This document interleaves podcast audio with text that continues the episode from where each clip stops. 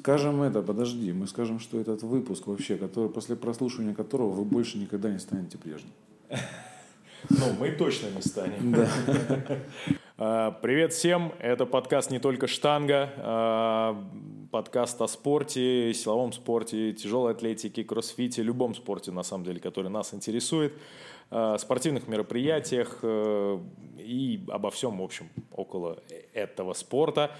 А, Это Макс и Даня. Привет, всем привет. Привет, это ведущие, значит, подкаста. И мы продолжаем наш цикл выпусков о э, проблемах э, и вопросах э, и ситуации в российской тяжелой атлетике.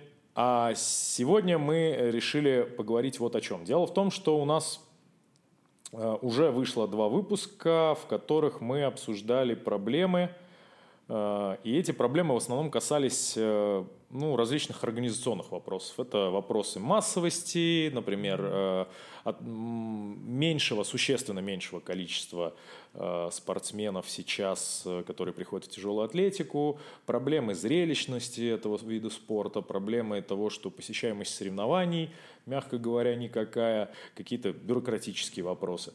Мы это обсуждали с нашими предыдущими собеседниками, но, кроме всего прочего, явно существуют вопросы, связанные со спортивной составляющей так любимого нами вида спорта. И э, мы пришли обсудить эти проблемы в такое замечательное место.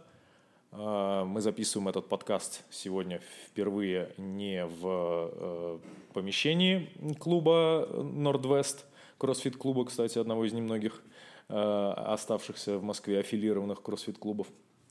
Мы записываем его в лаборатории спортивной адаптологии Виктора Николаевича Силуянова. И э, под руководством специалистов этой лаборатории уже сейчас э, существует ряд э, спортсменов, молодых в основном спортсменов, которые выступают на российских и международных соревнованиях, показывают очень интересные результаты. Если вы посмотрите, как они тренируются, то их тренировки э, с точки зрения классической тяжелой атлетики можно считать э, ересью. И мы пришли поговорить как раз об этом со специалистом по силовым видам спорта этой лаборатории Салимом Харьковским. Салим у нас является э, кандидатом в мастера спорта по тяжелой атлетике, бывшим штангистом, э, мастером спорта по пауэр-спорту. Это, ну, это можно было не говорить. Но- и смех, и грех. Ну, все равно, слушай, а, занимается э, спортивной подготовкой э, тяжелоатлетов.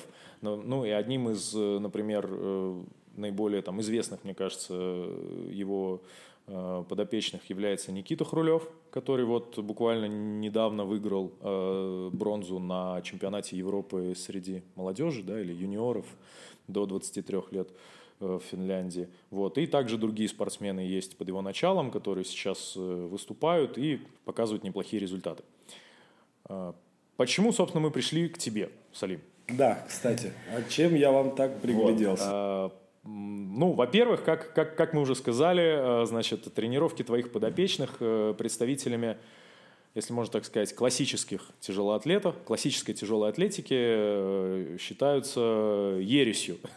В том плане, что они не соответствуют э, э, принципам, Общепринятым представлениям общепринятым да, о том, представлениям как нужно да, тренироваться. да, да. Той самой, той самой советской э, системе, которая до сих пор ее представителями считается там, самой лучшей и эффективной. Э, Ты неоднократно с твоими коллегами поднимал э, вопросы, связанные там, с проблемами именно в спортивной подготовке тяжелой атлетики. Вот хотели бы с тобой на эту тему поговорить.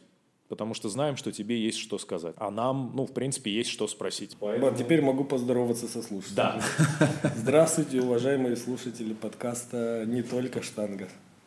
Хотя сегодня у нас в основном только штанга. Да, да, да, да, да. Но- Пришли ко мне два человека и просят с ними поговорить.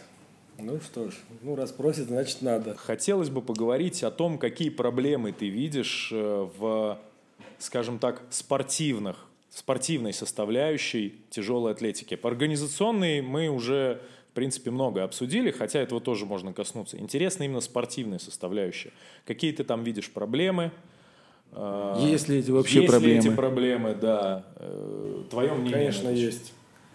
Проблемы есть. Мало того, я считаю лично, мое мнение, что организационные проблемы, которые мы сегодня не затрагиваем, что они, собственно, ну, тоже частично вытекают из э, проблем самой тренировки, самой подготовки. Сейчас это, наверное, будет сложно понять, но потом в процессе, я думаю, вы поймете, что я хотел сказать.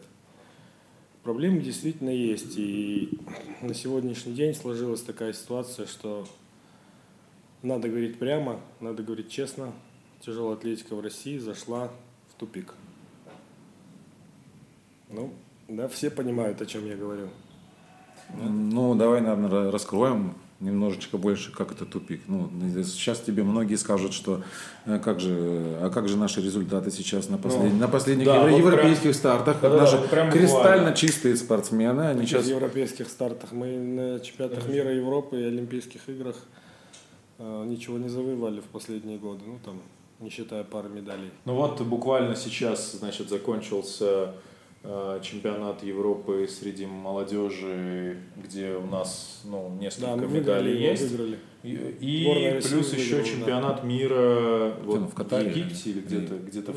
Да, по 15 Да, и там прям э, какое-то такое, ну, достаточно большое количество. Ну, нет, я против этого ничего не имею, я... но по моей, по, с моей точки зрения главный критерий эффективности угу. системы вообще построенной подготовки, тренировки, это все-таки взрослые старты. А исторически так сложилось, мы всегда по детям, по юношам, по юниорам и по молодежи всегда конкурентоспособны. А вот до взрослого уровня доживает мало вот этих атлетов, и потом на взрослых стартах мы их практически не видим. И в современных условиях, когда мы находимся под пристальным контролем со стороны ВАДА, это стало вообще очень заметно. То есть результаты на взрослом уровне, к сожалению, очень сильно упали. Ну, хорошо, вот давай, может быть, тогда в конкретику. Вот есть понимание, давай, может быть, последовательно пройдем по, собственно, проблемам. Ну, Каким? проблемам, проблем на самом деле очень много. Вопросом. И я даже спорным с какой бы начать, ну давайте начнем с самой первой, давайте представим гипотетически, что у нас ребенок, угу приходит в зал тяжелой атлетики. И с моей точки зрения вот тут уже возникает проблема отсутствия понимания у тренеров критериев спортивного отбора. Угу. Ну, что это значит? То есть на сегодняшний день в соответствии с федеральным стандартом прием детей в секции тяжелой атлетики осуществляется с 10 лет. Э, и, минимум. Да, ну раньше 10 нельзя. Но в целом э, приходят именно в 10. Ну, то есть там типа в 15 ну, уже то поздно. сколько приходит. Ну, реалии таковы, даже если тебе 18, тебя тренер не возьмет секцию, потому что ты уже старый. Э, количество занимающихся тяжелой атлетикой детей сейчас в стране намного меньше, чем во времена СССР. Я думаю, это ни для кого не секрет. Ну, и в других видах спорта в большинстве. Я думаю, то же самое. И в условиях относительно невысокой массовости – когда мало детей детской штанги. Для того, чтобы нам вырастить э, хороших спортсменов для спорта высших достижений, мы должны понимать, что такое спортивный отбор. Это я сейчас ни в коем случае не говорю, что ребенка, который не предрасположен, надо выгонять из секции. Нет. В современных условиях у нас и так их мало, надо каждым дорожить. Но тренер должен э, понимать, вот есть все дети – он должен понимать, кто предрасположен больше занятий тяжелой атлетикой, а кто меньше. Вот это вот э, понимание, оно у тренеров отсутствует. Они не знают, они подозревают, что это делать надо. Кто-то чувствует, но нет критериев. Они не могут понять, почему, вот по каким критериям нужно определять. Да, тут надо следует сказать, что такое спортивный отбор вообще, определение. Ну, спортивный отбор – это некий комплекс мероприятий, позволяющих определить высокую степень предрасположенности ребенка к тому или иному виду спорта. Это комплекс мероприятий. То есть спортивный отбор – это какие-то действия. Исходя из это не значит, что на глазок человек посмотрел и говорит, а, это вот ну, штангист, это не штангист. То есть, вот, То есть тренер должен какие-то действия воспроизводить, да. Для чего? Чтобы научиться определять максимально предрасположенных к тяжелой атлетике детей. Или, как говорят, я не люблю это слово, талантливый. Он говорит, вот это талантливый штангист, это нет. А задаешь простой вопрос, почему? А внятного ответа получить не можешь. Ну вот один поднимает хорошо и побольше, значит он талантливый. Вот так. Меня такой, вот такой вариант не устраивает. Я хочу знать, в чем конкретно его талант. И, значит, так как само слово талант это некая абстракция, которая лишена точного смысла, то нужно эту проблему заходить, изучать с точки зрения критериев. Сразу нужно сказать, вот в секции принимают детей с 10 лет – но, опять же, с моей же точки зрения, вот это вот комплекс мероприятий проводить, оценивать предрасположенность ребенка можно только после начала пубертатного периода. То есть это где-то 14-15? Да, пубертатный период – это еще период полового созревания. Это у мальчиков, у девочек это 11-12 угу. лет. Вот когда гормоны пойдут, вот тогда все четко будет видно. Это физиология, потому что ребенок – это не взрослый организм, да? А наша задача, ну я вот вижу задачу, как тренер, воспитать из ребенка чемпиона по взрослым не заниматься с ним просто, чтобы он на улице не шатался, это тоже одна из задач, да, которая нужна. Но мало, он на улице не будет шататься, но пусть хоть и станет кем-то. Поэтому я считаю, что вот подготовка должна так строиться у талантливых, которые предрасположены, что их надо вести вот на взрослый уровень. Сколько они будут поднимать по юношам, юниорам, молодежи, вообще для меня никакого значения не имеет. Ну, лично мое мнение, что дети это не показатель. Есть взрослая тяжелая атлетика, вот это показатель. Значит, критерии, которые вот я сейчас буду вам рассказывать, они относятся ко времени, когда у каждого конкретного ребенка вот этот пубертатный период наступает, когда пошли гормоны, а потому что в пубертате все может измениться. И не талантливый ребенок вдруг станет талантливым. Многие тренеры это знают. Ребенок сначала не проявляет никаких там выдающихся качеств. Он может быть даже самый последний да, в секции. А потом начинается пубертат, и бах-бах-бах-бах, все пошло. Ну, это же знают все педагоги, допустим, в школе. Ребенок в 11 лет был тихий, спокойный, затхлый, там в углу сидел, боялся руку поднять. В 18 лет это монстр, сорванец там, который абсолютно полностью поменялся. И наоборот. 10 лет это ребенок энерджайзер, он все разносит вокруг. Значит, 18 лет это степенный, спокойный молодой человек. Поэтому выводы делать по, вот, по допубертатному периоду нельзя. Вот со всех критериев в пубертате все может поменяться. И физика, и психика. Ну, давайте теперь, соответственно, к критериям перейдем. Ну, первое, что я считаю, тренер должен оценить, и когда набирает детей в секцию. Он должен провести мероприятие. Какое мероприятие? Измерения должен провести, антропометрические чтобы понять анатомические особенности каждого ребенка.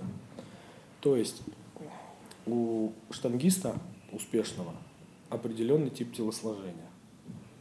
Вот какой тип телосложения подходит для подъема штанги в рывке и в толчке, как вы думаете? Ну, э, в кроссфите э, бытует э, стереотип, что к штанге предрасположены люди низкого роста. Да, и Потому что им э, не, не высоко поднимать штангу. Да, да, да. Вот. Ну, и... это стандартное мнение. Коротконогие, да, потому что им не, недалеко уходить. Да, оно с советских времен еще идет, все наши бабушки так, не ходи в штангу, не вырастешь. На самом деле ровно наоборот. Значит, подходящий тип телосложения для рывка и толчка – это относительно высокий рост и при этом длинные ноги и короткое туловище. Угу и какой-то какие-то руки, ну, средней длины будут нормально. Если короткие, то вообще шикарно. То есть Лаша Талахадзе – это подходящий тел? Конечно, Лаша Талахадзе – это, да. Юрик Варданян. Юрик Варданян. Идеально. Идеально, да, штангист по телосложению. Соответственно, я не буду рассказывать, почему это так. Угу. Можно просто сказать, что чем у вас длиннее ноги, короче туловище, тем выше штанга, когда вы просто разгибаетесь, ну, тягу делаете, грубо говоря, а когда туловище короткое, вы подсаживаетесь, оно у вас уже проходит.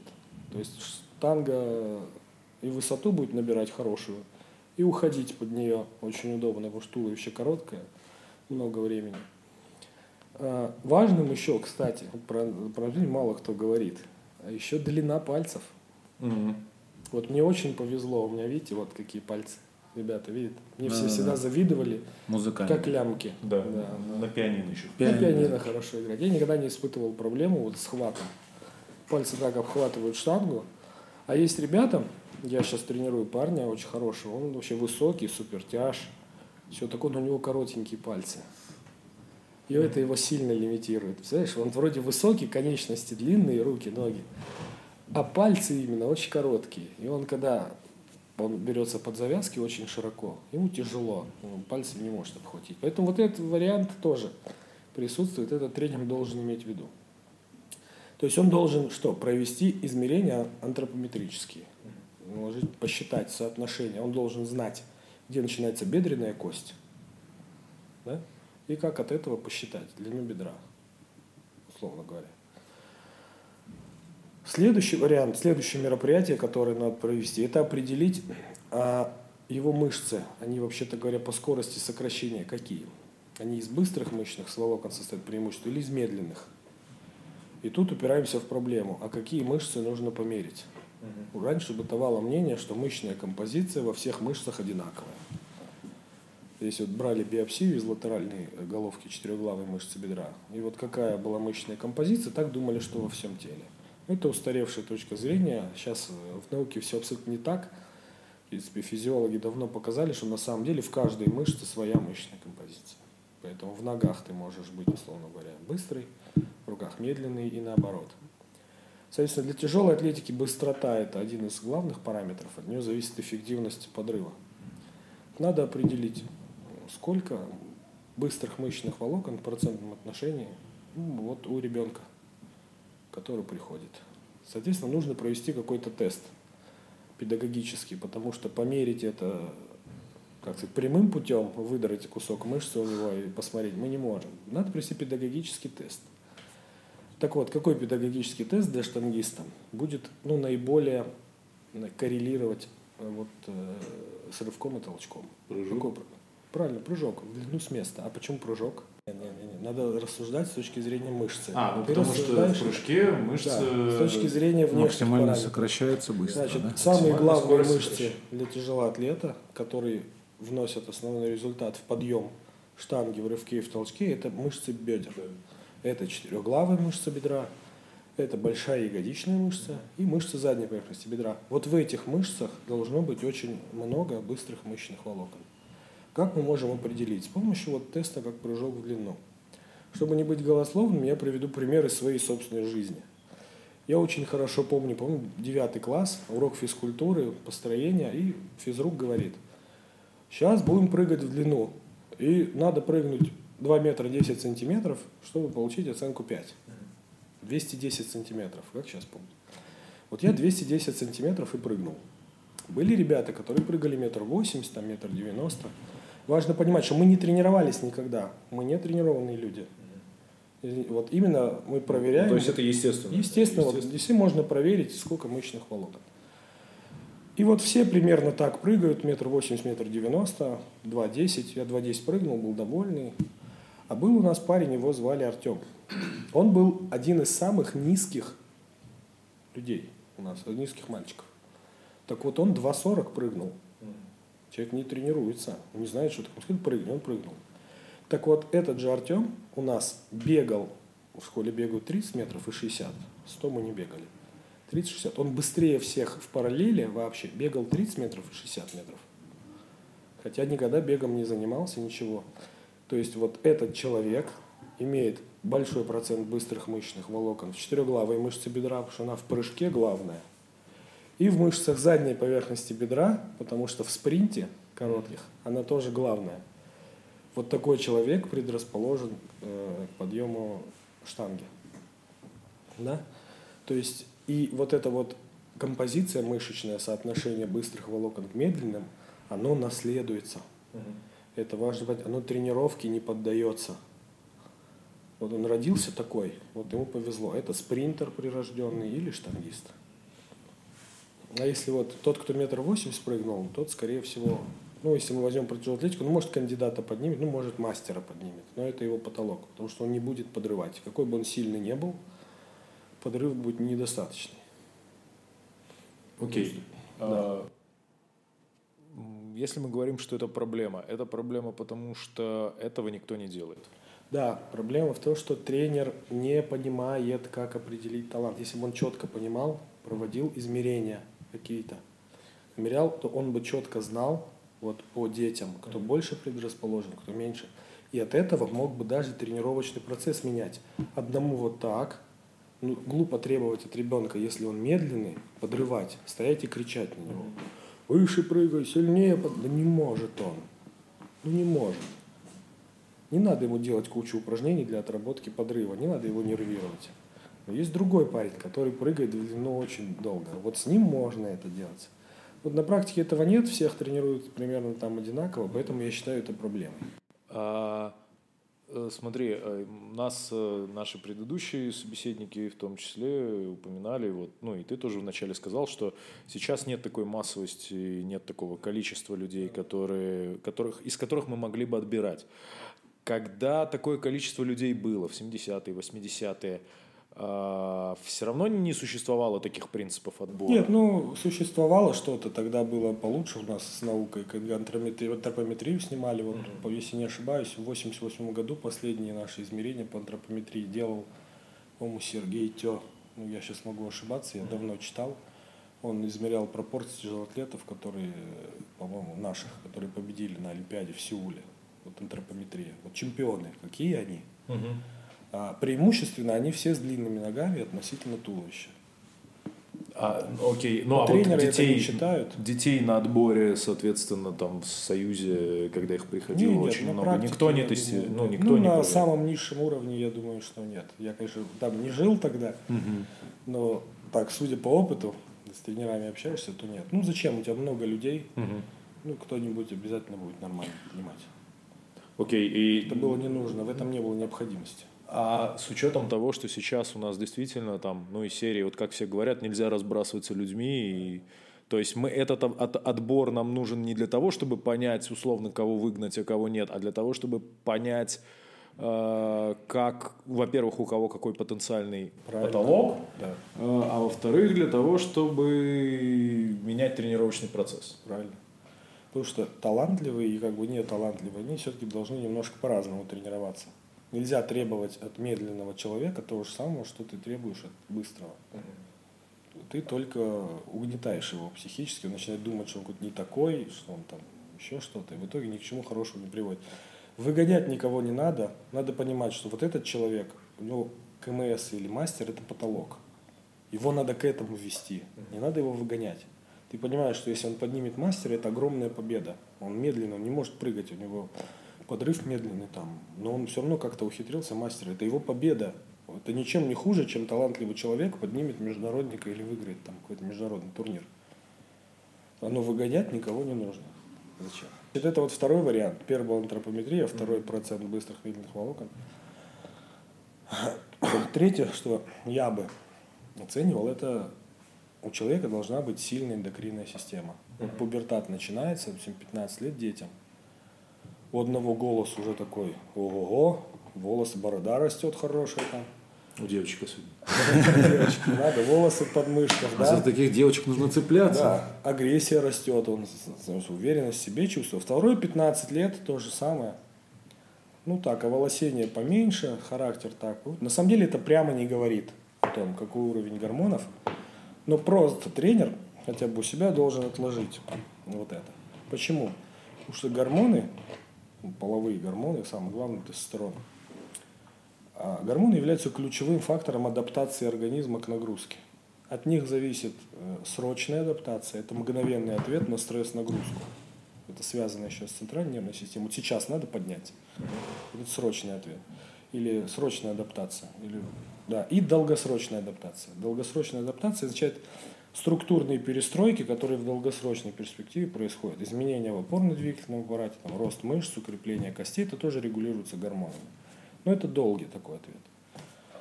То есть есть люди, которых очень быстро легко завести, вот, дети, например, и они вот заводятся за секунду, и вот выдают, ну, поднимают вот все, что есть. Очень вот такая так нервная система устроена. Скорее всего, вот адреналин, норадреналин, это вот его. Они быстро выделяются так, и он ух, и делает. А кто-то вот он не такой, он такой более вялый. Ну, напрямую это нельзя говорить, но хотя бы просто иметь у себя в голове вот эту вот особенность нужно тренеру. Ну и следующий фактор, он вообще расплывчатый. Угу. Если до этого все вроде бы было измеримо, довольно измеримо, да. Там, ну, гормоны только мы не можем, можем, конечно, померить, но это надо в лабораторию детей вести, зачем делать не надо. А вот четвертый фактор, я считаю, что у штангиста успешного должна быть определенным образом сформированная центральная нервная система. Она должна быть предрасположена к выполнению однократных максимальных усилий, когда за короткое время человек должен выдать все, что у него есть. Вот вложить в один подъем все силы. И тут я бы выделил два параметра. Э, первый – это физиологический. Угу. Если мы возьмем мозг, почитаем учебники и увидим, что сила у нас зависит от поперечника. Ну да. А еще зависит от того, как способность, э, как э, организм э, может мгновенно рекрутировать максимальное количество двигательных единиц в работу. То есть мало иметь большую мышцу, надо уметь ее всю напрягать, и очень сильно. Вот это вот всю напрягать, это свойство мозга. На самом деле мозг должен такой импульс подать высокой частоты. Спортсмен должен это уметь делать. Что включится в работу максимальное количество двигательных единиц, а это от частоты импульсации зависит, которая идет из центральной нервной системы к мышце. Вот у него центральная нервная система должна так работать, чтобы вот эту вот большую частоту он мог выдавать. Это можно наблюдать уже у ребенка. Все тренеры это знают. Вот разговариваешь, тренер говорит, вот этот, он умеет собраться, он умеет выступать, у него там что-то болит, ему там плохо, но вот он выходит, и вот все равно, вот, он умеет выступать, умеет собраться, вот вложить в один подъем все силы, что у него есть. Все тренеры это знают, но они это знают на уже опытных топ Да, да, да, вот как раз мой следующий вопрос был, как это а понять а на надо, этапе отбора. Надо наблюдать и понимать это. Где-то надо специально раззадоривать. Я так делаю. А я специально его злю, и посмотреть на его реакцию. Вот он идет и начнет поднимать. Или он мимо ушей пропустит, или вот это определяю примерно, косвенно, очень грубо, но уже хоть что-то. И второй момент, это был физиологически, надо рекрутировать да, чистоту. А есть чисто психический еще момент. На самом деле, рывок с толчком, они предъявляют требования к спортсмену в плане ловкости – он должен обладать вот некой ловкостью при подъеме штанги и высокими координационными способностями. Вот как вы думаете, что это значит? Что ловкость штанги зачем?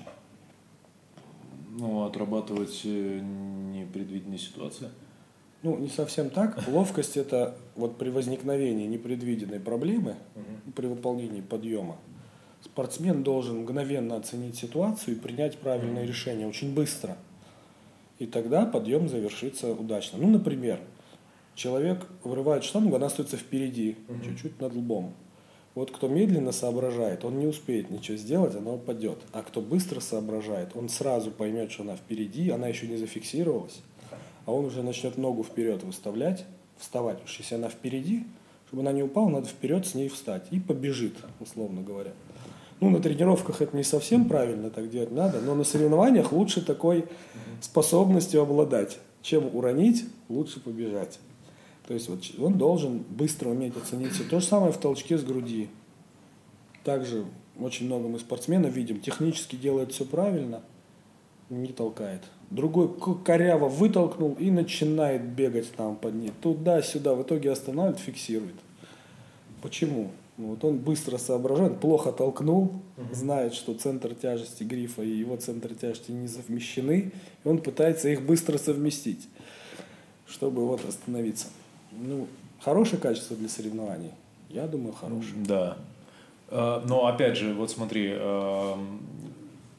если мы говорили, что это все именно этапы отбора, ну, э, элементы да. отбора для того, чтобы понять, э, ну, условный потолок. Понятно, что часть можно оценить сразу, да, часть, часть можно оценить оценивает опытом своим. по ходу, да. да. Часть можно оценить по ходу, например, там как человек да. быстро, медленно соображает, чтобы зафиксировать штангу, это там, ну, явно не по первому взгляду. А, мы говорим о том, что это именно отбор детей. При этом ты говоришь, что там часть этих качеств проявляется исключительно в пубертате. То есть 10 ну, лет... не проявляется, оно может ну, измениться. Может измениться. То есть 10 лет это объективно рано для отбора. Ну, не то, нет, это не, ну, для отбора, да. Я считаю, что надо вот пубертате смотреть. Да? Потому что мерить тоже, что ты будешь мерить, он растет. Ну да. В 10 лет там, вот в 14 лет он начнет быстро расти. Вот у нас чем дети отличаются от взрослых? У всех детей конечности относительно ноги, короче туловища, mm-hmm. младенцев. Потом вырастает взрослый, там уже как, как ляжет. Длинные ноги, короткие ноги. Только вот пока ребенок, лучше ничего не сказать. Пубертат начнется, он начнет взрослеть, тогда его пропорции начнут как-то вырисовываться. Вот, например, на эту же тему, кстати, недавно как раз разговаривал, телосложение, которое благоприятствует приседаниям, оно в то же время не очень хорошее для рывка и толчка. Угу. Короткие ноги? Да. Значит, для приседания нужны короткие ноги, короткое туловище, чтобы амплитуда была меньше. Люди приседают огромные веса. А при этом в классике они поднимают относительно приседа очень мало. И это возникает, вот тренеры говорят, вот, не умеет классику делать, там, умеет. Просто его антропометрия так, ну, так природа дала ему, что он приседает много, а рывок толчок ему делать неудобно. Наоборот, человек, который предрасположен к тяжелой атлетике, длинные ноги, высокий рост, ему наоборот приседать неудобно. Он никогда не будет много приседать. Но при этом он будет классику иметь в проценте от приседа очень хорошую. Поэтому а, не надо детей ругать, надо оценивать вот их или не надо говорить, там, тяжелая атлетика это не пауэрлифтинг, например. Да, это не пауэрлифтинг. Но это очень упрощенная модель. То есть, что если человек много приседает и мало рвет, значит он плохо рвет. Это тоже быть, может быть, конечно, техника страдает.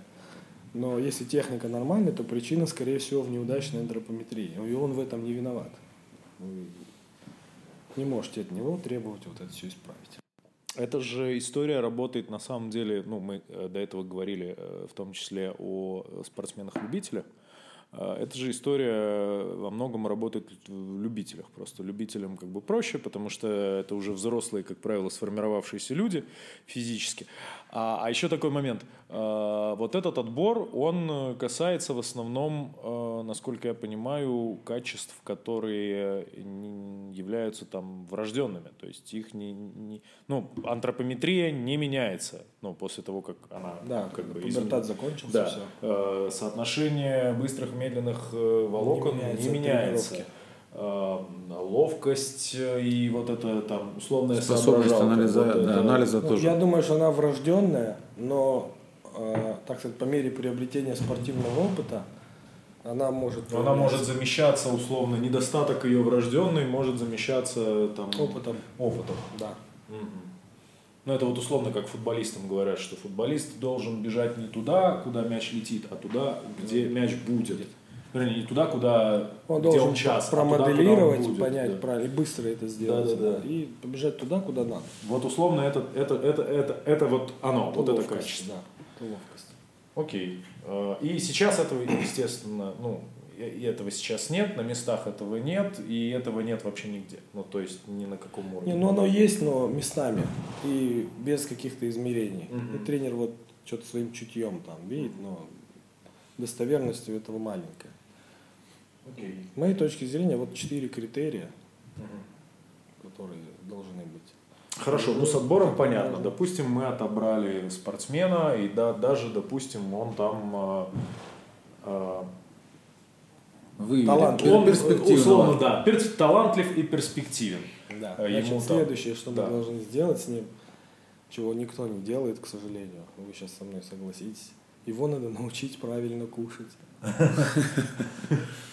Но... С первой тренировки. А как же, подожди, вот эти вот бутерброды с колбасой. Куда их деть? Нет. Ребенок, пожалуйста, пусть ест. Значит, вот эта проблема отсутствия культуры правильного питания у нас на всех уровнях. Детском, юношеском, молодежном, взрослом. Как правильно кушать, не знают, к сожалению, ни тренеры, ни спортсмены. Никто за этим не следит из тренеров. Что едят их подопечные. На всех базах федеральных – никто не следит о том, как устроено меню. Оно вообще соответствует тем, тому энергорасходу, тем потребностям э, пластическим, которые в организме тяжелоатлета. Никто этим не занимается, они не знают, что это важно. А я считаю, что этому нужно ребенка учить с первой тренировки. Почему? Для чего мы тренируемся? Для того, чтобы улучшать свои достижения и развитие, уровень развития физических качеств. Собственно, тренировка, она создает условия для последующего роста, последующего и долгосрочной адаптации. Угу. Ну, мышцы, условно, чтобы росли, они же долго растут. Так вот, поэтому в спорте есть две стороны. Сама тренировка, это, ну, говоря так, не очень сложно. Во время тренировки образуется информация в клетках о том, что нужно строить какие-то органеллы. Ну, в данном случае у нас это миофибрилы мышечного волокна. Тренировка заканчивается, но строительство не будет идти, если нет чего? Настройки кирпичей. Значит, а из чего строится у нас мышца? Белок. Из белка. Белок. Правильно. Но если нет углеводов, нет энергии для строительства, значит надо углеводы кушать. Питание обеспечивает процессы анаболизма, то есть синтеза, в ходе восстановления. Питание – главный фактор. Со сном проблем нету ни у кого, все спят. С питанием многие. Это надо закладывать в ребенка с детства. Ну, мое мнение. Конечно, это не получится сразу, но как-то его обучать, что-то ему говорить. Ну, есть какой-то белковый продукт обязательно, который ребенок любит – Угу. Надо у него узнать. А ты любишь творог? Не, я творог не любил, я любил. Не люблю, я его вообще не ем. А что ты любишь? Он скажет, ну, курицу. Да, курицу люблю, говорит. Говорю, отлично. Значит, вот говори маме, чтобы она тебе чаще готовила курицу. Другой говорит, я яичницу люблю. Мясо не могу, не люблю там. Отлично, значит, ешь больше яиц. То есть тренер вот должен педагогическими приемами, ребенок не понимает, что его обучают. Для него это игра. Понимаете? Но заставлять, говорит, ты должен, вот столько, не надо. Надо вот все такое, игровой формы, чтобы он вообще не понимал, что от него требуется. Один мне говорил, я яйца не люблю, творог не люблю, я мясо не люблю. Я говорю, молоко любишь пить? Он говорит, ну да, молоко я пью, там мне в шарики вот эти шоколадные заливают. Я говорю, а что любишь? Вот больше всего. Он говорит, мороженое. Я говорю, ну, кушай, говорю, мороженое, но еще, говорю, пей побольше молочка. Да, молоко я буду. Там все. Ну, хотя бы так. Потом через полгода ты ему уже скажешь, там, ну, давай тоже яички там надо покушивать, то все. Ну, и вот так, вот так потихоньку его обучать.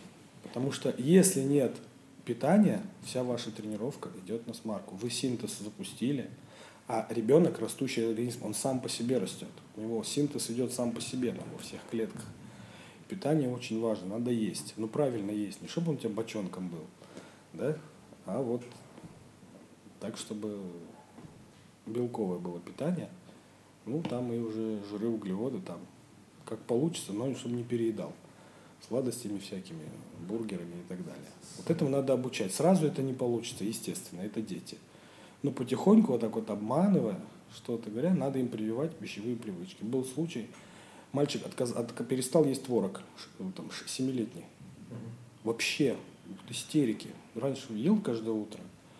Спросили, почему, говорит, да мне Вова в садике сказал, что это вредно. Не могли два месяца заставить парня есть вот такая сила убеждения должна быть у тренера, как у этого мальчика Вовы.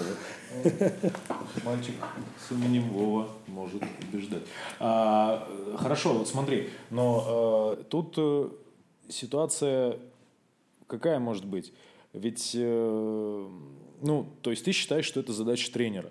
Конечно. Это задача тренера условно внушать, э, не знаю, там, обучать там, тех же детей, ну, тех, кто занимается в секции.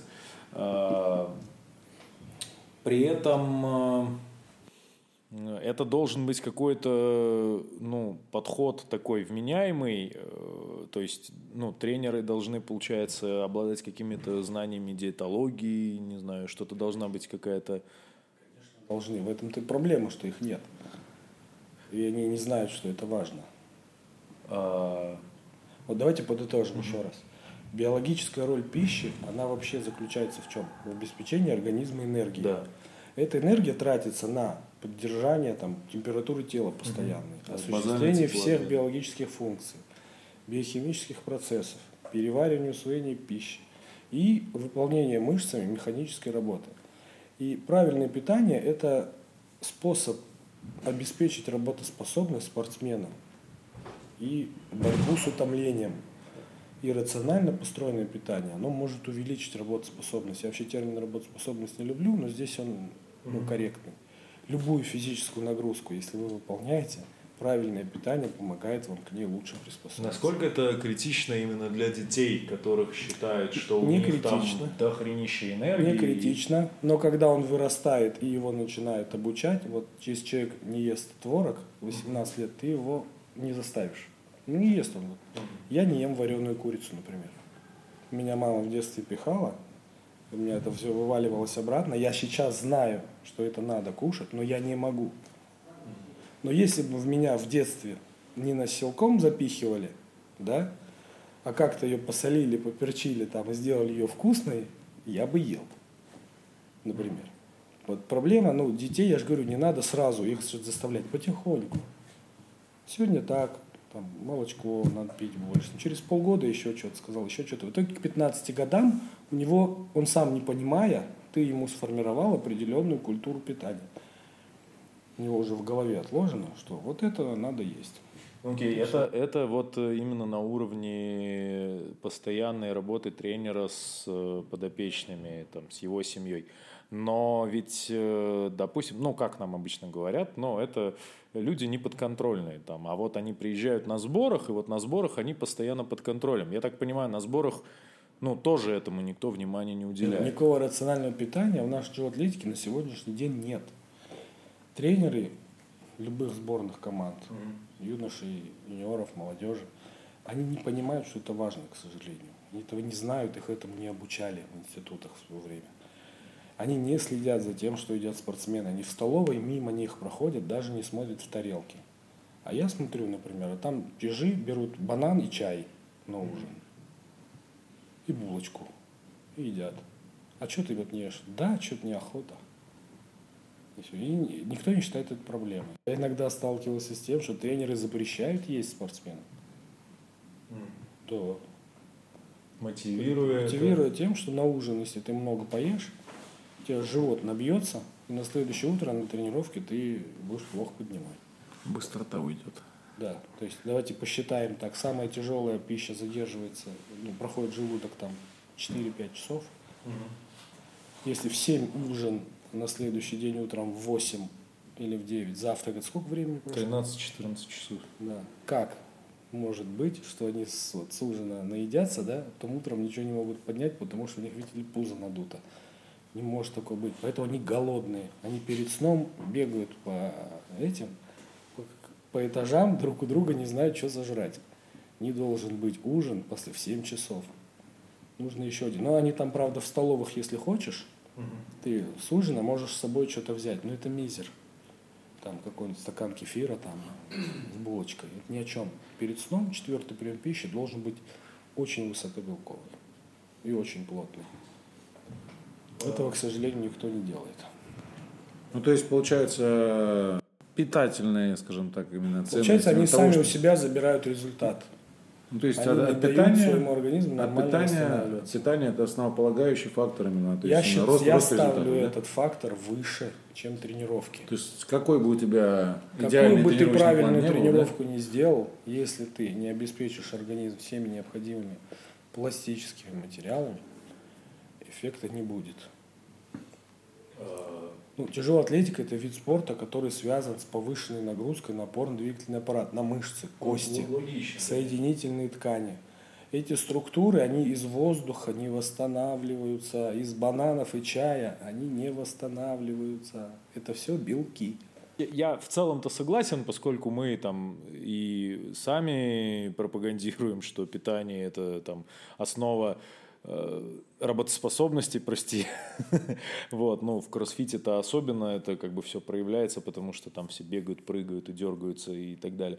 А, но смущает какой момент, что не совсем понятно, и я думаю, что многие там тренеры и на местах, и как бы слушатели, которые могут там услышать это, э, и э, они а, в целом согласны, что да, это проблема, но именно если, когда мы говорили про отбор, это еще там можно понять, как это, ну, это довольно простые да, вещи, да, да, которые да. можно в жизнь встроить, то как встроить именно контроль питания, особенно там для детей, а, да и не для детей, потому что у нас, мне кажется, просто культуры питания э, не у взрослых людей, вот не тех, которым вот там 30 плюс они решили похудеть, и они там садятся на ПП, ЗОЖ и все остальное, а вот именно, ну, как бы у среднестатистических людей она в целом-то, ну, не очень развита в стране. Ну, в нашей стране, да. То есть у нас, да, в принципе, не принято, да, ну, да, многое. Да Э, с а, одной стороны. А правильно есть да, вообще не принято. Да, то есть у нас нет этой культуры, и я вот думаю, что насколько, э, ну как вообще, насколько реально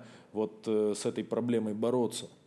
Ну вот понятно, вот такими методами, как ты сказал, там условно мелкими, не знаю, мелкими шажочками прикладывая подорожник, да, немножечко Путь залечивать этот открытый перелом. Начинается да. с первого шага, помните китайская да, да, да. Надо начать хотя бы.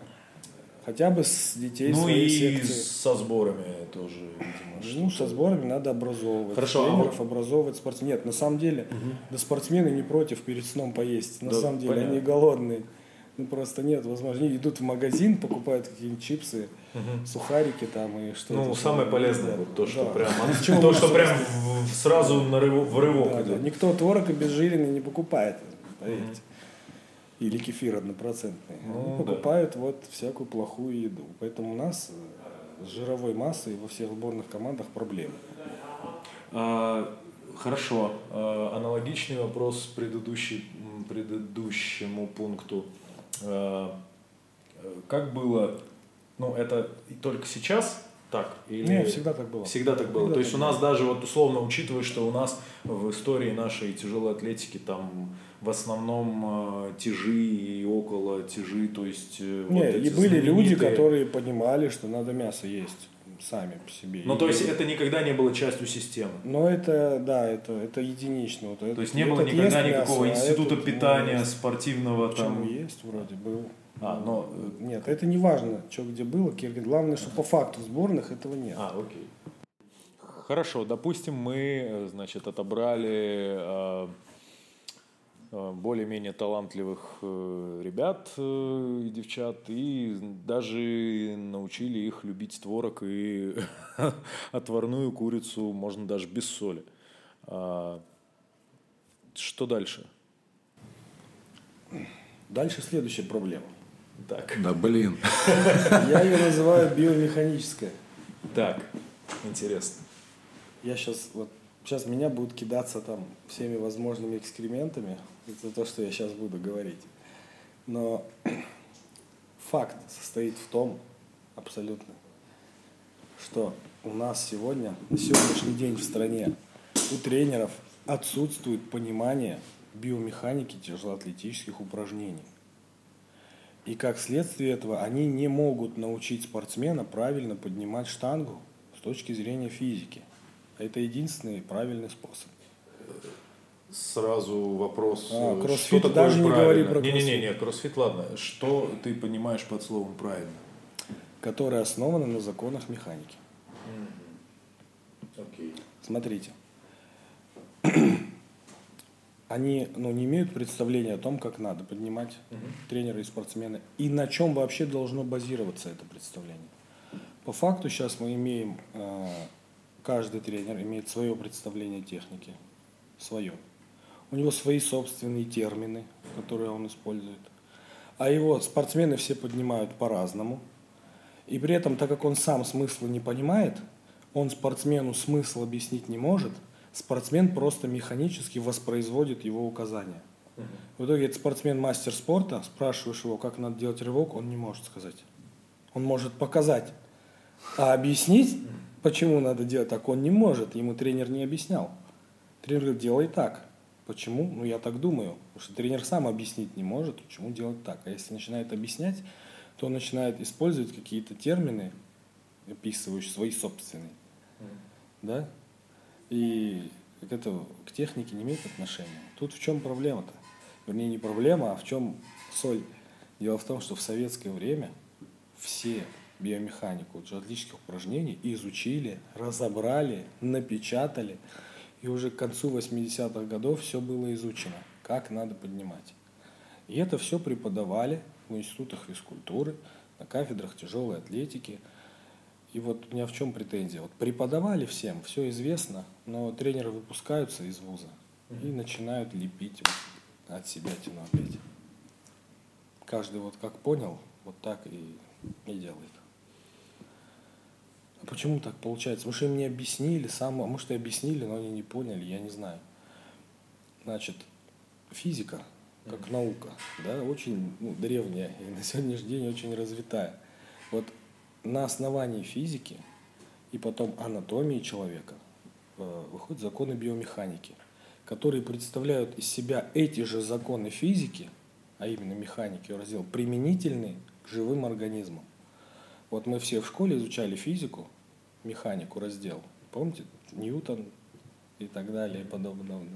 Так вот, там в механике Э, мы изучаем все в каком-то, в каких-то идеальных условиях, там абсолютно твердое тело. Шарик падает вниз, там поезд едет вперед, дым-сюдым. Но живой организм – это не абсолютно твердое тело. Вот эти законы, они в принципе работают для него, но их надо немножко по-другому описывать. Тут бы я вспомнил высказывание – выдающегося средневекового художника, инженера, математика и механика Леонардо да Винчи. Ух ты. Да, он же был одним из первых биомехаников. Да, да, да. Вот он говорит, что наука механика, в общем смысле, потому столь благородна и полезна, более всех прочих наук, что, как оказывается, все живые тела, имеющие способность к движению, действуют по ее законам. То есть никаких специальных законов механики для живых тел не существует. Это вся та же механика с некоторыми особенностями. Из этого мы что получаем? Что биомеханика – это наука о законах механического движения в живых системах. Биомеханика изучает не только, как мышцы работают, но вообще, как глаза двигаются, например. Как кровь бегает по артериям. Понимаете, да?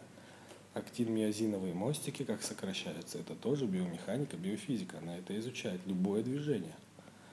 А раздел ее, который описывает внешние проявления движения, ну, самый первый раздел. То есть глубоко в биомеханику тренеру лезть не надо, ему нужно понять только основные принципы.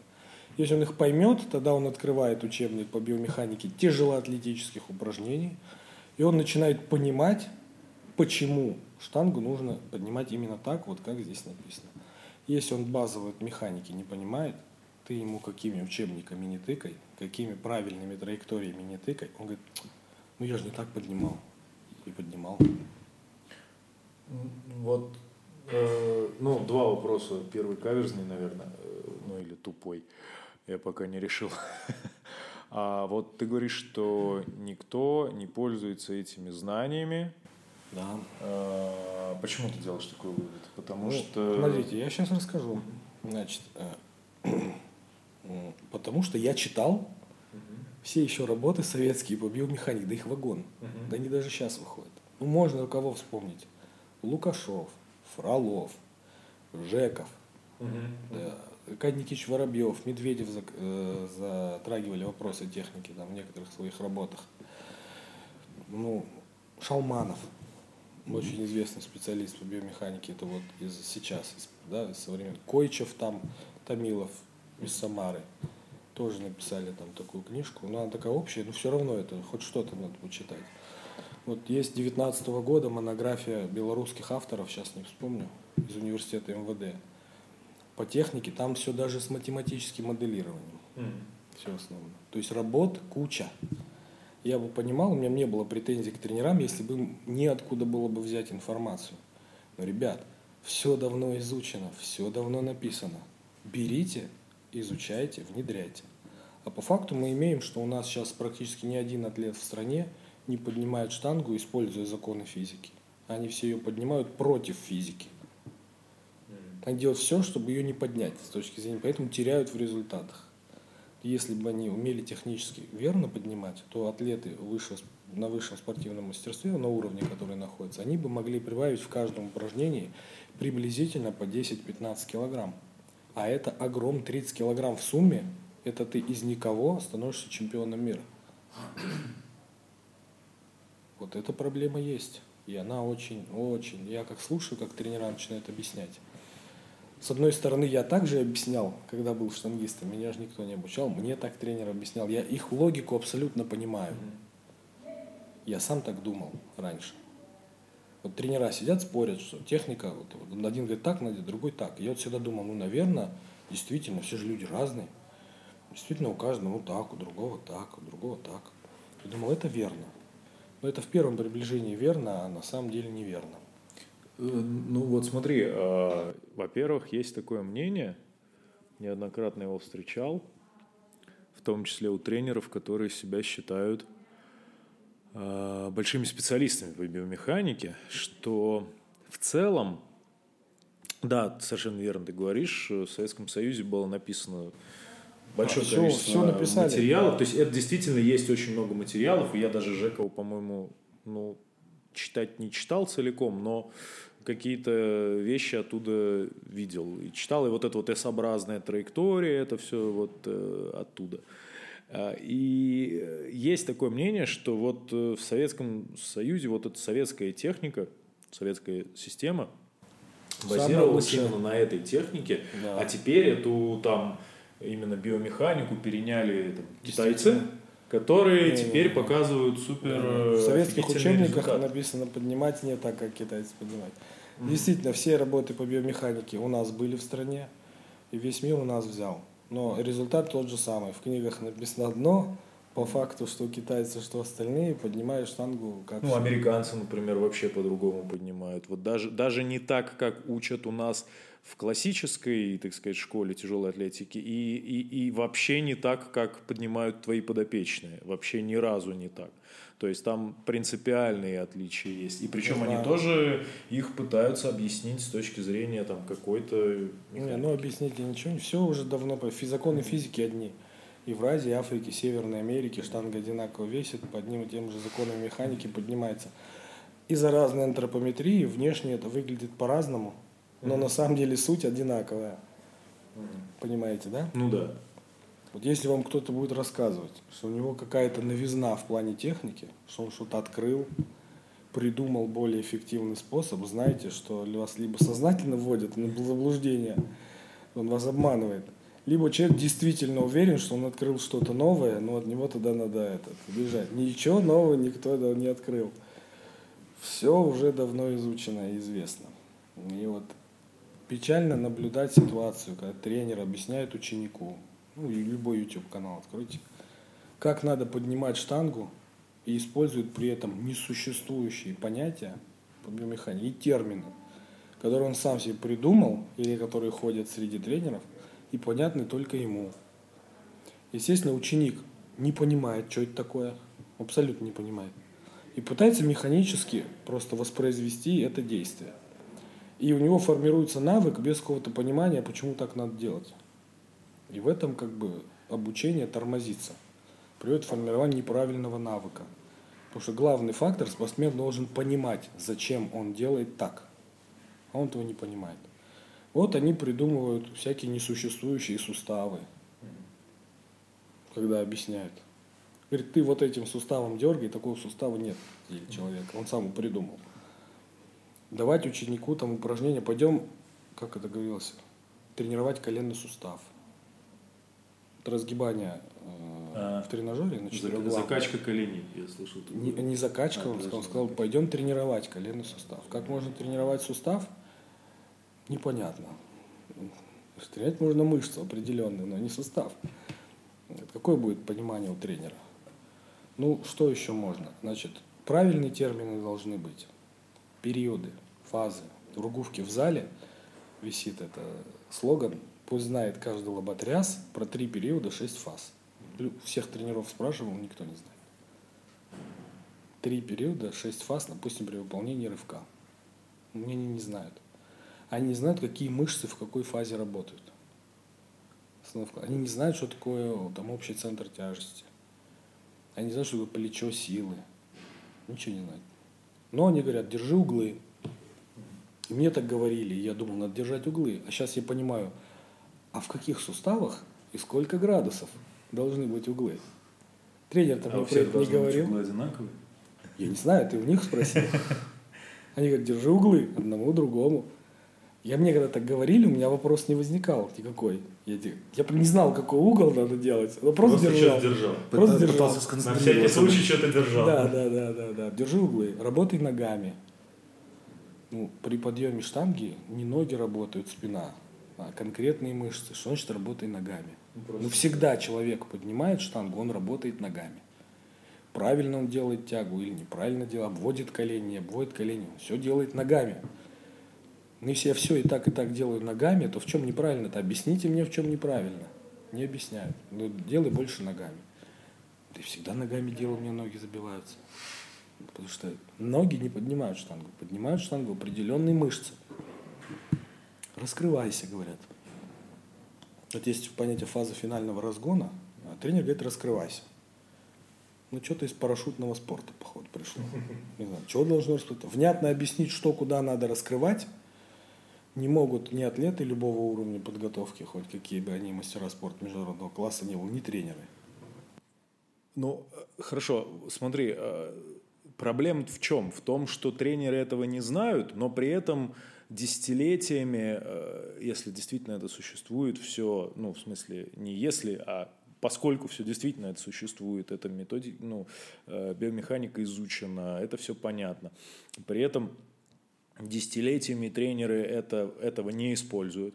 А, Они э, тренируют так, как тренировали их, а их ученики поднимают так, как им показывали их Да. тренеры, и потом тренируют своих учеников так, как тренировали их, и это, в общем, бесконечный э, круг, который никогда не разорвать. Да-да-да. А, проблема здесь в том, что, но при этом, ну, как обычно, что-то показываем, что-то поднимаем, результаты есть, А, там люди с э, просто фантастически не не знаю, техникой, которая вообще не существует в природе и вообще непонятно, как люди поднимают, но эти люди что-то там выигрывают Россию и на Да, международных ну там как стартах. Бог положил техника такая. Да, Как а- случилось, так случилось.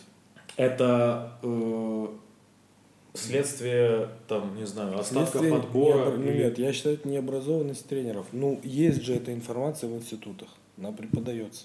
Ну, Я разговариваю с выпускниками спортивных вузов, тренерами по атлетике, они не могут внятно объяснить, что такое техника. Хотя они все учились в институте, им преподавали анатомию биомеханику атлетических упражнений.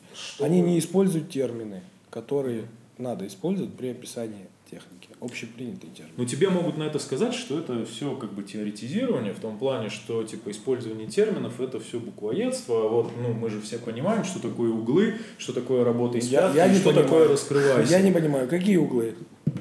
Вот чем тебя не устраивает мой угол, который, во-первых, где этот угол и чем он тебя не устраивает? Что мне нужно сделать?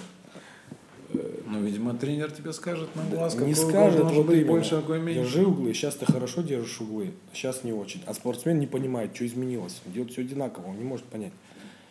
И с, и с пяток сильнее. А, с пятки. С пяток. Ну это С вообще, вообще С пятки я слышу. Я никогда не понимал, что такое с пятки, но я- Это вредная команда, это говорит о том, что тренер вообще не понимает, что такое опора и насколько она важна при. Многие, некоторые тренеры говорят с полной стопы. Это молодец. То есть я сейчас ни в коем случае не хочу огульно там всех тренеров ругать, но я смотрю, многие, многие тренеры, не все, но в некоторых аспектах они инстинктивно понимают, ну, взрослые уже люди, большим опытом, они инстинктивно понимают, что правильно делать вот так. Вот я понимаю, я вижу, что он хочет объяснить ученику правильное движение, но его вот словарь терминов, его нет. Он начинает своими словами объяснять как-то. В итоге спортсмен все равно не может ничего понять. Ну, а если он будет объяснять ему правильными терминами, будет говорить, что это действительно, э, не знаю, держи на, там наполовину сокращенной там мышцы задней поверхности бедра, а потом работай э, спиной, там условно. Это, это, это будет лучше именно для спортсмена или что? То есть, что должно измениться, чтобы вот этой проблемы не стало?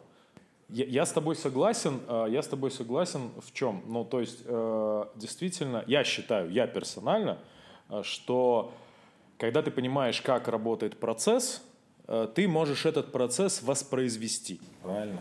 Более хорошо ты можешь этот процесс воспроизвести. Но я слышал также мнение. Правда, я его слышал не от условно детей, занимающихся в секциях, я его слышал там от кроссфитеров, которых тренируют тренеры по тяжелой атлетике на дополнительных занятиях по тяжелой атлетике, например, в кроссфит-клубах. Э, то есть э, есть два примера. Есть тренер, который э, очень хорошо разобрался в биомеханике, по крайней мере, он э, это заявляет, и вроде как он говорит в терминах, ну, по крайней мере, он, когда говоришь подрыв, он всегда поправляет на э, разгон, финальный, разгон. Да, финальный разгон. То есть ну, он, да, он, на он самом деле минимум, финальный разгон понятнее. Он как минимум подрыв. знает эти, эти, э, эти термины.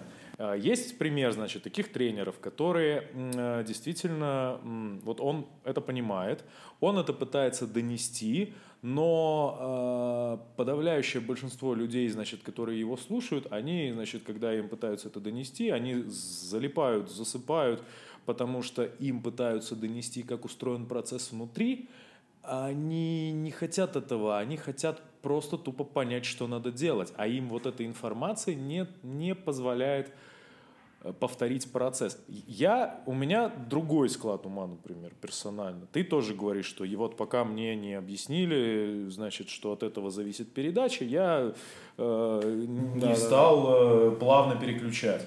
Вот. Но есть большое количество людей, наверное, которым э, вот эта схема повторить механически – тоже заходит. То есть ты считаешь, что проблема здесь в том, что, значит, э, не используются именно э, эти ну, биомеханические принципы. И, прежде всего проблема в том, что это не дает э, это забирает результат. Забирает результат. результат. Раскрытие потенциала не происходит. Да, ну, Человек есть, поднимает меньше, чем он мог. Чем да. мог бы. Хорошо, а что должно измениться, чтобы чтобы это, ну, потому что, как вот мы начали с чего, что это как бы такая порочный, ну, круг э, десятилетий. Должно быть более качественное образование, я считаю. Ну, а какой еще выход? И, соответственно, люди должны там резко, условно, Семинары начать. должны какие-то проводиться, угу. там, по биомеханике. Контроль должен быть тренеров. На уровне, как, как ты считаешь, на уровне федерации или на уровне, да хоть где? должна существовать, должен существовать кон, какой-то контроль компетенции тренера, ну, хотя бы вот, да, например, да, по я соответствию... Про потом, чуть да, дальше. Mm-hmm. Есть, конечно. Окей. Есть, конечно. Хорошо. Еще что я хотел сказать, что чем опасно вот это вот незнание? Дело в том, что центральная нервная система человека так устроена, что если вот она что-то запомнила, mm-hmm. какой-то двигательный навык, неправильную технику, условно говоря, ты это потом из нее каленым железом не выбьешь. Все штангисты знают, нет ничего хуже, чем взять кроссфитера опытного и попробовать его научить штангу. Поднимает. Ничего не получается. Поднимает, как поднимал коряво. Переучиться не может. Спортсмены сборных команд у нас постоянно работают над изменением техники. Ничего не меняется. Как он на средних весах что-то меняется. Как выходит на соревнования поднимать большой вес, все равно из-за стресса включается старый навык, опять то же самое. Поэтому вот эта проблема, она в первую очередь касается детских тренеров. Именно детский тренер закладывает первые двигательные программы в мозг ребенка. Вот зависит от того, как он их заложит. Если он заложит туда неправильно, на уровне разрядов, все, вы это никогда не выбьете из него. Какой бы он ни был мастер спорта, международник и так далее, уже практически не исправить. К сожалению, но это факт. Это не, не я говорю, угу. это говорят все наши педагоги тяжелой атлетики и пишут в своих книгах, что на высоком уровне спортивного мастерства технику поменять практически невозможно. Кто-то в мире сейчас э, понимает Нормально? Правильно? Никто. Никто. Ну, никто. Мало кто. Отдельные спортсмены, отдельные спортсмены в отдельных упражнениях. Mm. Ну, вот посты от китайцев смотрю, я угу. китайцев подписан. Вот у них техника абсолютно против того, что там написано в учебниках по биомеханике Союза. Абсолютно против. Ну, полная хинея написано, если честно. Бывает местами, просто без слез не взглянешь. И вот у меня сразу возникает вопрос, что это? Это сознательно у них или это вот полное, просто, просто они не знают? Я все-таки склоняюсь к тому, что они просто не знают, как надо поднимать правильно, иначе бы они так не делали. Хотя у них есть парочка штангистов, которые поднимают более-менее. Лидаин, например, в рывке, и вот этот Янг Же в 109, который рвет много, толкнуть ничего не может. Вот, они более-менее рвут. Все остальные поднимают против физики. Еще, чего это может быть во всем мире? Что во всем мире такой, ну не во всем мире, в ряде стран западных такой дисциплины, как биомеханика, вообще не существует. Вы не знали? Нет. Вроде серьезная наука, да, у нас. Там это называется кинезиология. Ой. Да ладно. Да. Или называется анализ движений. А. Понимаете разницу? Биомеханика и анализ движений. Мгм. Да? Кстати, сразу масштаб понятен изучения всего. Анализ движений и биомеханика. Био – живой организм, механика живого организма. Тут просто анализ движений. Поэтому у нас действительно вот биомеханическая школа была сильнейшая в суде. Все сделали, все написали. Весь мир у нас это все потом брал. То есть нам повезло. Все уже за нас разобрали, изучили, написали, проверили. Но на практике почему-то все равно поднимают абы как. Ведь правильная техника не только снижает, э, повышает результат, она снижает риск травмы. Вот Я смотрю многих атлетов сборной России, они не умеют приседать. Не то, что рывок с толчком делать. Они приседают неправильно. То Но есть но они еще могут техника. приседать много. Они бы больше приседали, если бы приседали правильно. Но тяжелая атлетика это не пауэрлифтинг. Да. Как мы знаем. Мы знаем. Приседать много не, обяз... не нужно, да? Соответственно, если ты снижаешь вероятность возникновения травмы за счет правильной биомеханики движения, ты продляешь свою спортивную жизнь. Ты, м, у тебя там редко что-то болит, и ты не тратишь время, не выпадаешь из тренировочного процесса, чтобы залечить эти болячки. Ну, плюсы правильной техники, они во всем плюсы. Вес больше поднимаешь, и тренироваться можешь дольше нормально, и меньше шансов, что у тебя что-то заболит. А, Проблемы, которые ты озвучиваешь, методы их, э, так сказать, э, лечения, они э, с каждой проблемой все глубже и сложнее. То есть, условно, а, сделать отбор, ну, научи, там, не знаю, тренеров в спортшколах мерить э, бедренную кость и там рост, и, на глаз определять Типа, окей, окей. Да, окей. Э, Питание, ну, уже сложнее. Чуть-чуть надо накидывать, э, потихоньку внедрять эту мысль в неконтролируемую среду, условно, да, Да, когда да, взрослый человек, да, вот когда там Даня нам говорит э, своим, так сказать, э, ученикам, как жрать, мы взрослые люди, мы сами адекватно принимаем Это решения. проб- это проблема. Да. И то это проблема. Это проблема, потому что многие э, как бы на это, ну, типа... То есть тут взрослым, Не понимаешь, идут. да, то есть именно сложно, взрослым- сложно донести, Он говорит, ну, взрослым сложно Ну, понять. шоколадка же такая Да. вкусная, да, А ну, а тут как можно не съесть то. А тут дети. Ну окей, это тоже, в принципе, еще реально. Да, Да, по чуть-чуть прикладывая подорожник, я говорю, можно этот открытый перелом потихоньку начать залечивать. Теперь э, техника, которая, как я уже говорил, десятилетиями от тренера к ученику передается со времен э, царя Гороха. Сейчас взять и условно начать внедрять эту технику, э, которая правильная и описана, и уже существует десятилетия, это уже вообще сложно, потому что взять, переучить существующих атлетов сложно, переучить существующих тренеров Ну, еще Кстати, я сложнее. думаю, что переучить все-таки возможно. Я сейчас провожу эксперимент на эту тему. Я не могу пока говорить о результатах. Но когда у нас тренеры пытаются переучивать, они мыслят внешними параметрами. Они начинают фазы движения как-то отрабатывать. Мгм. Упражнения. Это неверный подход. Может, так надо с другой стороны зайти. С какой, не буду говорить. Ну окей, мы подождем результат. Да, да. Но пока первые результаты такие, что во взятии на грудь э, у далеко за мастера спорта техника на предельных весах поменялась. Но Мгм. это может пока еще ни о чем не говорит. Ну окей, ну, ну мы подождем мы будем, будем с будем нетерпением. следить. С нетерпением Посмотрим, что он поднимет на соревнованиях в момент э, предельного стресса. Не как он поднимет. А. Поднимет он по-старому или поднимет он по-новому. Потому что э, в целом, ну вот, как кроссфитеры, которых э, взяли и переучивали, можем сказать, мне кажется, вот Даня тоже может сказать. Даня переучивал меня, собственно, Даню тоже переучивали. Потом, потом мы все дружно переучивались. Э, в целом эта штука работает, но у нас нет там такого как бы с Ну, детства наработанного да, этого двигательного паттерна, да, у нас там эта штука э, потихоньку меняется. Но и Но то. это все равно, да, И есть то это- длительное это время, там, длительный и, э, процесс. там какой-то определенный элемент, там, например, там тот же самый там угол выставления таза, да, там именно ну, по отношению к бедру, то есть именно, ну то есть именно старт, да, А, не можешь старта. почувствовать, если ты Да, никогда да, этого да. не делал. Ведь Вот. я не чувствую. И, как. э, соответственно, чтобы прийти именно к более-менее одному, то есть именно, ну, то есть к- изменению стартовой позиции своей постоянному.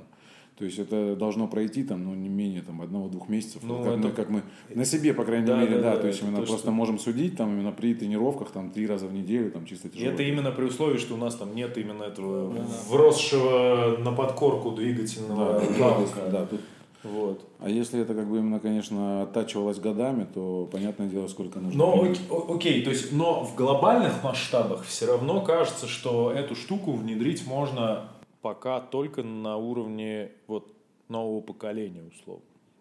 Да. То есть в глобальных масштабах переучивать Чтобы каждого, это все исправить, мы уже Да. всех не исправим. переучивать каждого Надо спортсмена, который новых. поднимает сейчас, уже ну не вариант. Не вариант. Э, Однозначно. Надо растить новых и пытаться работать со старыми Правильно. там, где это возможно. Правильно. Поэтому я хотел бы порекомендовать тем, кто будет слушать, чего почитать. Да-да-да, кстати, Вот, интересно. чтобы общий принцип биомеханики понять, можно почитать э, книжку Самсоновой Аллы Владимировны. Мне очень нравится. Можно почитать книжку Бочарова. Можно почитать цикл лекций, но оно более общий. Навойчик такой автор, если в гугле забить, можно быстро найти. Это вот что такое биомеханика вообще. Как она функционирует, описывает. Ну, у Самсоновой там вообще круто все написано. И у Бочарова, кстати, тоже. А потом можно уже именно к тяжелоатлетической биомеханике тяжелоатлетики перейти. Там уже авторы, ну, вот Лукашов, я говорил, Фролов, Жеков, Шалманов, там, Дворкина в книге «Тяжелоатлетика» там что-то тоже написано. Пожалуйста, можно почитать, понять и, наконец-то, внедрять это все дело. А, Хорошо, ну да, так- просто так реально и получается, что вот мы начали с довольно простых вещей, пришли к, уже пришли к вещам, которые, э, в общем-то, так-то прям, э, ну, подорожника не приложишь, уже надо там, не знаю, уже надо какие-то отвары пить, возможно, выкидывайте этих, несите следующих. Э, Но, допустим, э, с этим справились. Есть ли у нас что-то дальше? А, да. Дальше. Судя по твоему спичу, что я веду от простому к сложному, следующую проблему, наверное, может, не будем? Ну нет уж, надо бы, надо, надо. Раз уж начали. Да, следующая проблема – это самая главная проблема. Самая важная, по поводу которой можно долго говорить. Блин, это мы же, проблема... только, мы же только решили, что это питание было. Ну, нет, питание – это только начало. Самая главная проблема – методическая проблема. Да? Или нет? Что ты имеешь в виду? Методика тренировки в тяжелой атлетике тренировки. никак не изменилась за последние 50 лет. Да, друзья, мы совершенно осознанно оборвали этот выпуск прямо на середине, на самом интересном месте, когда наш собеседник уже готовился перейти к самому спорному и, в общем-то, холиварному моменту, э, к одной из самых, э, на его взгляд, э, важных проблем в современной подготовке в спорте тяжелой атлетики. У нас был очень долгий разговор. Продолжение этого разговора выйдет в следующем выпуске нашего подкаста «Не только штанга». Подписывайтесь на нас в соцсетях, подписывайтесь на наш телеграм-канал, который тоже называется «Не только штанга», подписывайтесь на наш подкаст на ваших любимых стриминговых платформах, не пропускайте новые выпуски. Спасибо за внимание. Надеюсь, вам было интересно. Если у вас есть обратная связь, если вы уже готовы оставлять комментарии, готовы поспорить с Салимом, готовы поспорить э, с нами, возможно, с чем-то не согласиться или наоборот согласиться, мы с удовольствием открыты ко всякому общению. Пишите комментарии, давайте устроим какую-нибудь встречу, устроим какую-нибудь дискуссию. Мы верим, что это будет интересно и для нас, и для наших слушателей. Спасибо и пока. До новых встреч.